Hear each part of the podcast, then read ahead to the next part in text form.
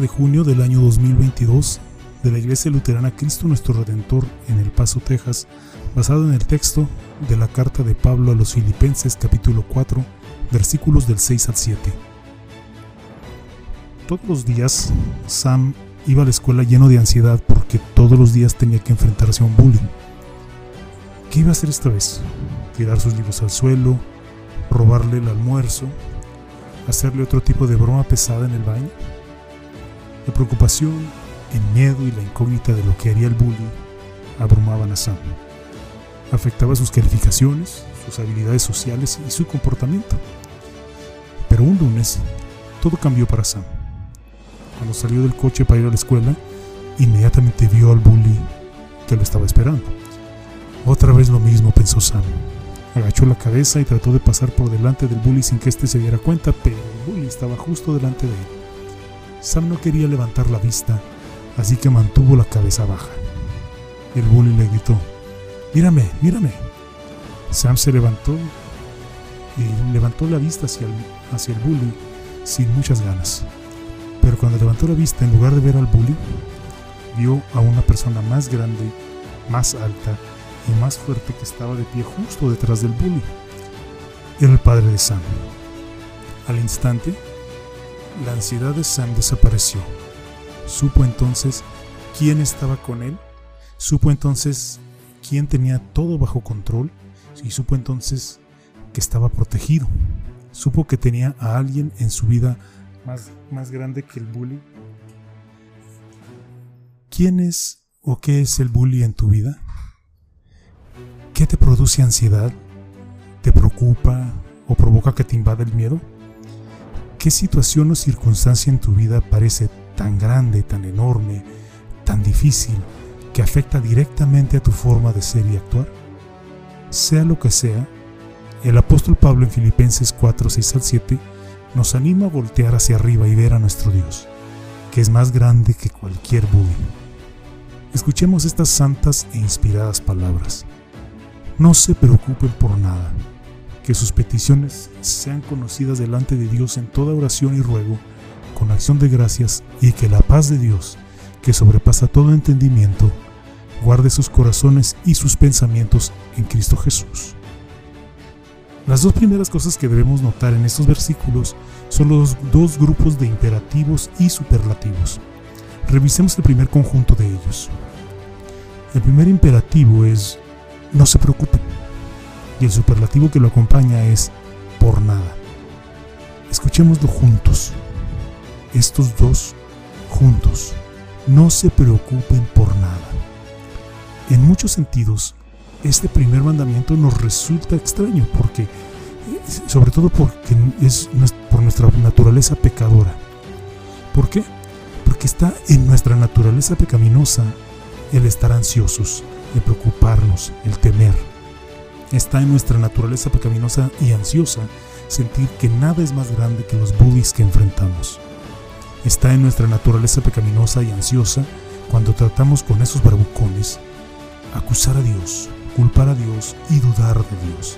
Está en nuestra naturaleza pecaminosa y ansiosa cuando nos vemos abrumados por esos bravucones el echar a perder el carácter de Dios, cuestionando su poder, su sabiduría y su fidelidad. Está en esa nuestra naturaleza ansiosa y pecaminosa que cuando sufrimos por esos budis nos atrevemos a decirle a Dios, si realmente me amaras, estas cosas no me estarían pasando. Vemos lo ciega, arrogante y pecaminosa que puede ser la, la ansiedad. Vemos cómo en nuestra ansiedad ignoramos a Dios en lugar de voltear a mirar hacia Él.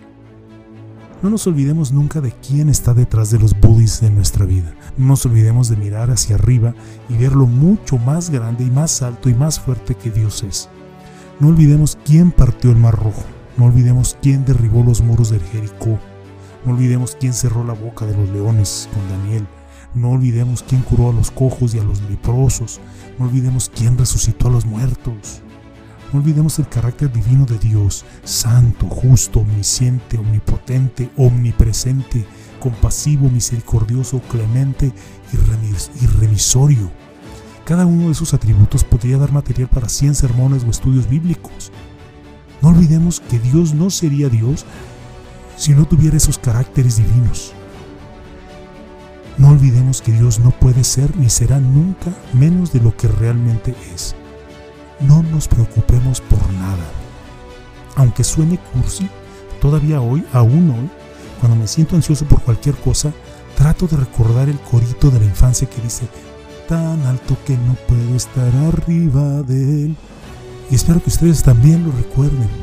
Ahora veamos el siguiente grupo de imperativos y superlativos. Dice así, que sus peticiones sean conocidas delante de Dios en toda oración y ruego con acción de gracias. La oración es la manera en que volteamos hacia arriba y recordamos que hay alguien más grande, más alto y más fuerte detrás de cualquiera de nuestros budis. ¿Y quién es ese alguien? Nuestro Padre Celestial.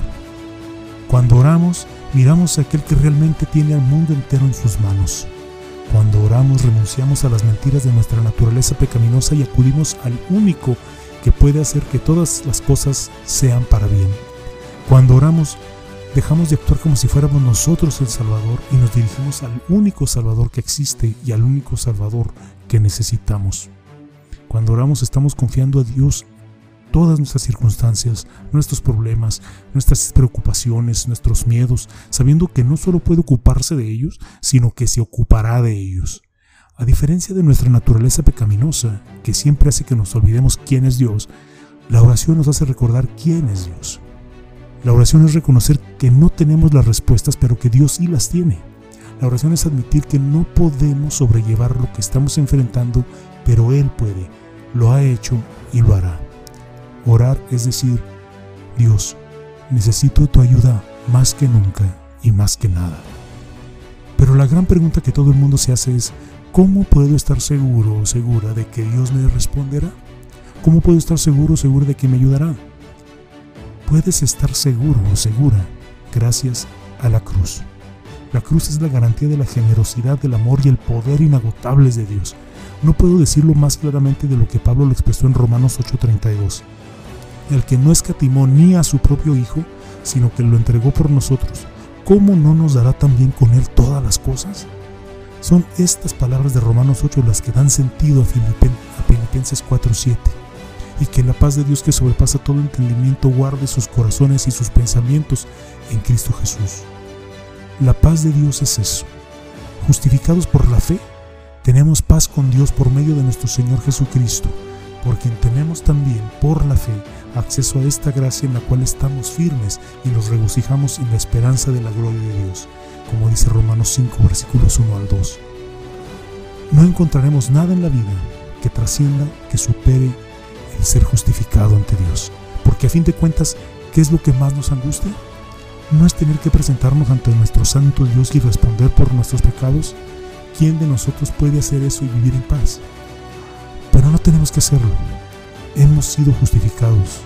Nuestros pecados han sido clavados en la cruz, pagados, sufridos, castigados.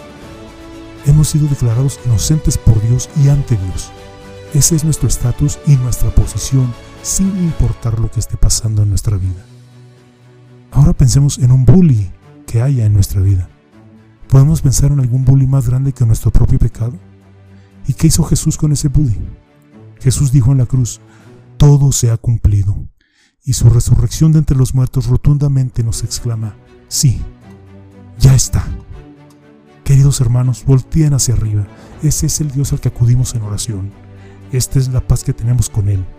Esta es la razón por la que no tenemos que estar preocupados por nada. Esta es la razón por la que en todo podemos acudir a Él con nuestras oraciones. Esta es la razón por la cual le damos gracias. Muchos dirán que la ansiedad y las preocupaciones nunca habían estado en un nivel tan alto como el de hoy.